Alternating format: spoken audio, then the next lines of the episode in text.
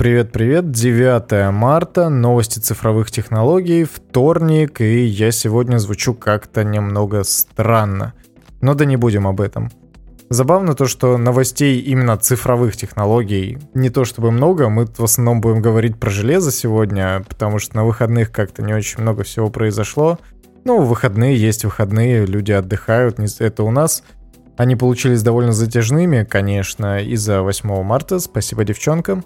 Но все равно в мире как-то не очень много разнообразных событий случилось за это время, но неважно. Nvidia собирается снять производство чипы Tegra X1, которые идут в Nintendo Switch. Пока что никто не уточняет, чем их собираются заменить и будут ли вместо них производить что-то другое, но учитывая то, что сборочные цеха сейчас очень перегружены и, в принципе, мало кто может производить, кроме TSMC и Samsung, по-моему, никто вообще, эти самые чипы, совершенно неудивительно то, что от чего-то приходится отказываться. Во многом это связывают с тем, что Nintendo все-таки к концу года, к рождественским праздникам, собирается запустить Nvidia, Nvidia Nintendo Switch Pro. Об этом говорит уже недавнешняя новость про э, OLED-дисплей 720 пикселей 7-дюймовые, которые будут поставляться к этой NVIDIA. И, соответственно, то, что к концу года снимут с производства эти самые чипы, значит, будут производить что-то другое.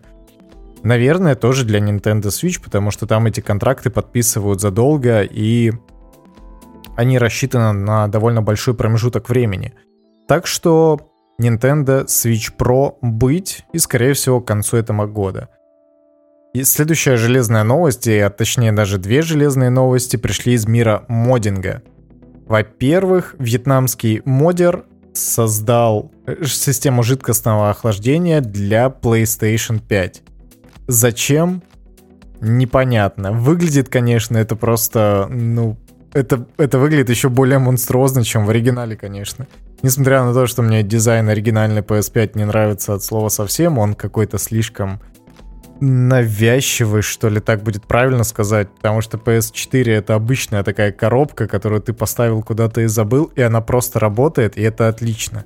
В этом плане подход Microsoft к дизайну собственных консолей мне нравится намного больше, потому что, ну, вы, наверное, знаете, что Xbox S и X — это такие просто вертикальные коробки, особенно X — это, я не знаю, это просто куб, параллелепипед точнее — с огромной шахтой для вывода горячего воздуха из корпуса консоли. И это, в принципе, объяснимо, это очень хорошо работает на теплоотвод, и это прикольно. PlayStation, как и везде, в оппозицию Microsoft, которые за простоту, надежность и... и все. За простоту и надежность, наверное. А, идут в какой-то невероятный дизайн зачем-то, для чего-то, непонятно для чего. И опять-таки хотят передать то, что у них какой-то новый experience, новый подход ко всему производству. И дизайн PlayStation 5 это, конечно, наверное, самое спорное, что есть в консоли. Из такого для простых людей, скажем. Поэтому, ну, как к этому относиться, это такое. И модер сделал его еще более ужасающим, конечно. Если у вас получится, погуглите, потому что это, конечно, нечто. К этому можно относиться по-разному. Но мне то, как выглядит консоль с его модификацией, не нравится совершенно. И что самое любопытное, я не совсем понимаю, для чего он это сделал. То есть, в принципе, консоли от особого перегрева не страдают. И разработчики уже на стадии производства собственных игр делают так, чтобы консоль не перегревалась и не тротлила, не сбрасывала частоты процессора, не, начала, не начинала подлагивать. Для, э, я понимаю, для чего делают систему жидкостного охлаждения для компьютеров. Потому что можно накрутить частоты, разогнать процессор, разогнать видеокарту, разогнать память, и все это выделяет больше тепла, и, соответственно, его нужно куда-то девать. И тут как раз э, водянка отлично помогает. Но что это будет давать в PlayStation 5, я не понимаю, потому что ты никак не сможешь увеличить э, производительность консоли. Может быть, она просто станет тише, это да.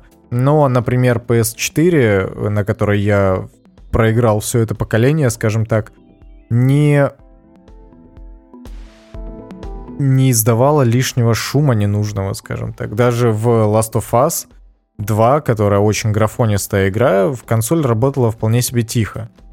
То есть, возможно, в 4К режиме, который доступен на PS4 Pro, с этим были какие-то проблемы, то есть консоль шумела слишком сильно.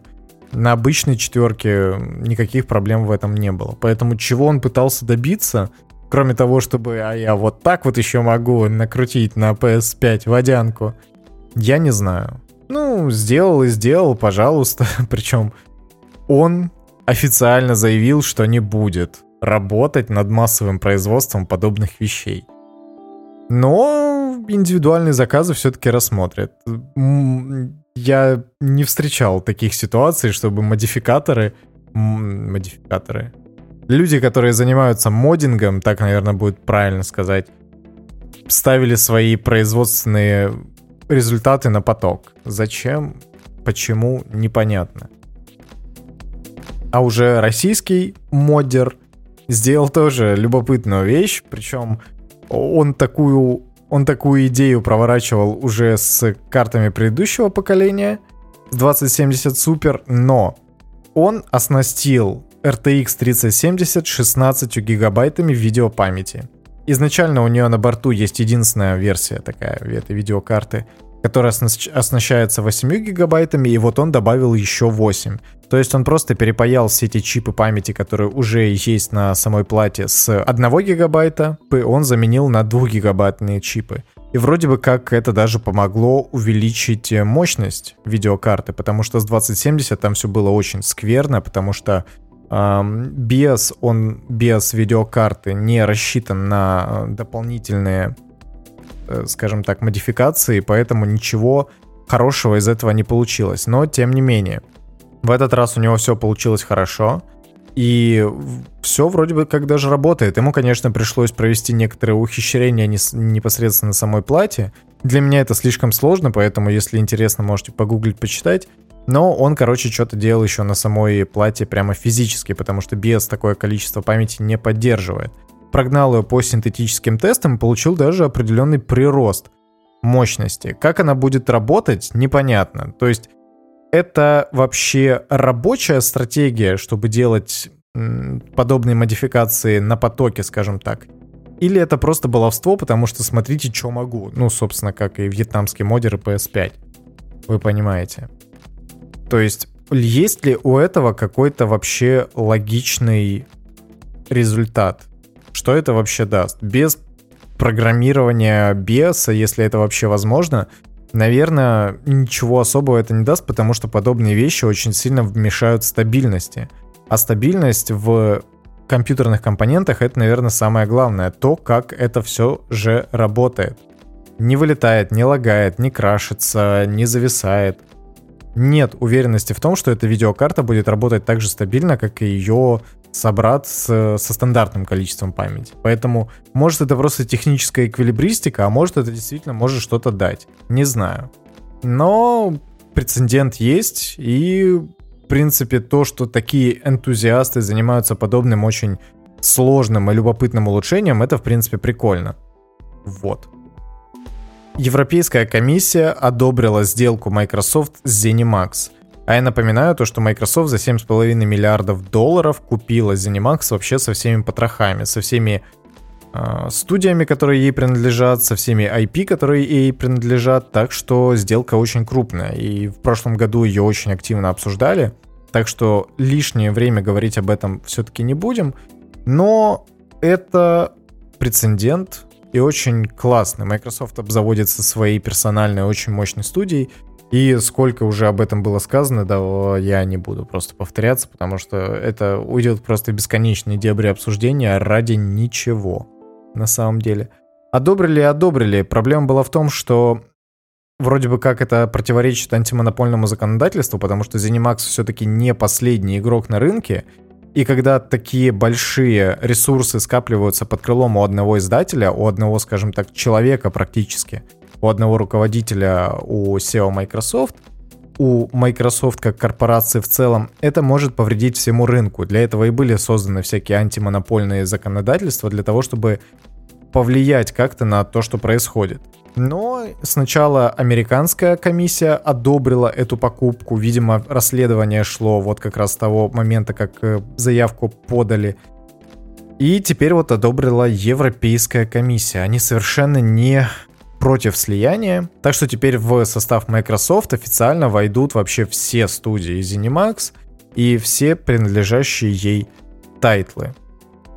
Успехов, хороших игр, так как у Bethesda в последнее время действительно были большие провалы, из-за того, что у них не было кормушки в лице какой-нибудь мультиплеерной игры, э, у ZeniMax, точнее, есть, конечно, TES Online, но она вроде бы как не очень популярна. То есть это вообще не Fortnite и не близко, чтобы можно было позволить себе делать AAA проекты и стараться, чтобы они хотя бы в окупаемость выходили. А так последние игры, к сожалению, очень мало прибыли приносили студиям и, соответственно, издателю. То есть э, Wolfenstein плохо продался, Dishonored плохо продался, Prey плохо продался, Evil Within плохо продался.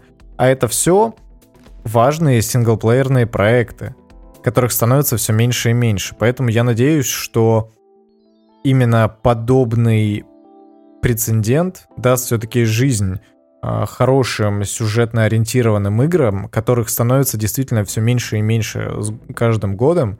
Потому что если раньше, я не знаю, в 2005-2007 году можно перечислить с десяток хороших сюжетных игр, а то и больше, каждый месяц по паре штук выходило достойных, то за прошлый год, например, не перечислить практически ничего. Last of Us именно из крупных AAA релизов, ну, с горем пополам Cyberpunk 2077, Ghost of Tsushima и, ну, пожалуй, все. Поэтому, если у издателя ZeniMax и у Bethesda будут деньги на производство игр хороших, пускай это будут даже эксклюзивы платформы или эксклюзивы Xbox и ПК, как делает в последнее время Microsoft, то окей, с этим нет никаких проблем, потому что если все деньги уйдут, как сейчас это происходит во фри-то-плей индустрию, то будут большие проблемы. Причем все-таки поговаривают, что у Bethesda в первую очередь были проблемы с пиаром. Их пиар-отдел очень плохо рекламировал свои игры, и именно поэтому они продавались плохо. Все-таки не создавался такой ажиотаж. Потому что, например, Rockstar им тоже нет никакого смысла рекламировать свои игры. Например, э, GTA 5 показали всего лишь пару трейлеров, бах, и игра очень хорошо продалась, но это Rockstar. К ним огромный кредит доверия. Cyberpunk 2077 CD Projekt Red рекламировали очень активно. И игра очень хорошо продалась. Там, наверное, полбюджета ушло на то, чтобы игру просто прорекламировать и как-то продвигать. И результат мы видим. Это все-таки самый крупный по предзаказам в Стиме или вообще по предзаказам проект за все время, и это показательно. То, что потом случилось с Киберпанком, ну, вы прекрасно знаете, я об этом прекрасно знаю и уже тысячу раз говорил об этом, но это лишний раз дает нам понять, насколько все-таки важно вкладываться в рекламное продвижение своего продукта. Потому что если о нем никто не знает, его, соответственно, никто не купит. Deathloop, например, сейчас э, э, игру от студии Arkane, которая сейчас уже принадлежит Microsoft посредством Bethesda и ZeniMax. В общем, вот эта вся история. Его все-таки хорошо довольно продвигают, потому что ни Prey, ни Dishonored 2 такого большого ажиотажа не удостаивалось. Насколько я помню. А это довольно хороший вариант, как можно игру продать. Причем Deathloop выглядит отлично, судя по всему, будет отлично играться, потому что его делали Arkane Leon, ответственный за Dishonored. В общем, опасений за игру нет совершенно никаких. Так что самое главное — это уметь продать свой продукт. Неважно, какого качества он будет, если вы не можете этого делать, даже если игра будет просто выдающегося качества, вы не сможете на этом заработать. Вот и все борьба за потребителя сейчас выходит на какой-то совершенно новый уровень, потому что у людей нет просто времени играть во все игры, покупать, нет тем более денег покупать все эти игры, поэтому чем лучше вы вкладываетесь в рекламное продвижение, тем лучше. Маркетинг, к сожалению, или к счастью, это все. Сейчас это уже все, это даже намного важнее, чем качество игры и любого продукта. Потому что в зависимости от маркетинговых представлений, от того, какое количество людей его купило, так или иначе будет определенное количество людей, которые будут подгонять э, желаемое под действительное. Точнее, действительное под желаемое, превознося игру. Но я уже, наверное, заколебался этим. У Киберпанка, к сожалению, этого не получилось, но там и разрыв был слишком большой между тем, что обещали, и между тем, что получилось. Вот. Еще был довольно любопытный скандал.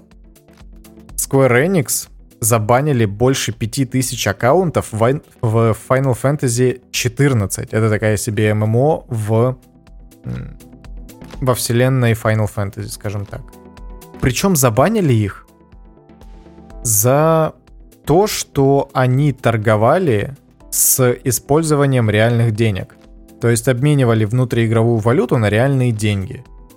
И я, конечно, может быть, чего-то не понимаю, но это вообще в любой игре основное, за счет чего живет комьюнити, так или иначе. Особенно без какой-либо активной поддержки со стороны разработчиков игры. Я могу привести в пример тот же CSGO, у которого скины стоят каких-то колоссальных денег. Например, недавно был случай, когда какой-то скин на калаш продали больше, чем за 100 тысяч долларов. За 150, по-моему, это стал вообще самый дорогой внутриигровой предмет э, за все время. Продали его, естественно, за реальные деньги и даже не на самой площадке. Поэтому что плохого в том, что люди что-то покупают или что-то продают за реальные деньги – Возможно, это связано с тем, что в игре в принципе уже есть какие-то формы донатов, и что в игре посредством внутриигрового магазина можно купить эту валюту, соответственно. Я не знаю. Но если нет, какая в этом проблема? Да для меня это тоже остается совершенно необъяснимым. Продажа и покупка аккаунтов, особенно, ну, в первую очередь продажи, конечно, это на самом деле один из немногих способов заработать на игре. И почему вы отрезаете своему обществу крылья, своему комьюнити, когда у вас э, люди приходят в игру для того, чтобы в нее поиграть, набить какой-то там уровень в игре, так раньше делали с Warcraft, так раньше делали с линейкой, когда они были в пике своей популярности, так сейчас делают с некоторыми аккаунтами в Доте, например. Почему вы отбираете эту возможность у людей, я не понимаю, но это же все-таки важная часть комьюнити. Это все-таки люди, которые постоянно играют в игру и приводят новых э, людей в игру, соответственно. Потому что если кто-то хочет поиграть в игру, но не хочет с, с нуля заниматься всякой рутинной историей, он просто пойдет и купит себе этот аккаунт на eBay, я не знаю, или где там в Америке, в Европе можно это все сделать. На условном Авито купит ключ, купит, э, купит логин и пароль от аккаунта за 2000 рублей и просто без рутины нормально поиграет в игру. То есть, возможно, здесь вся история в том, что это все делается в обход внутриигрового магазина. Тогда, конечно, все-таки это можно как-то объяснить. Но если нет, то в чем претензия к ним, к собственным игрокам? Я не понимаю. На этом какие-либо любопытные новости закончились. Увидимся, а точнее услышимся завтра. Пока-пока.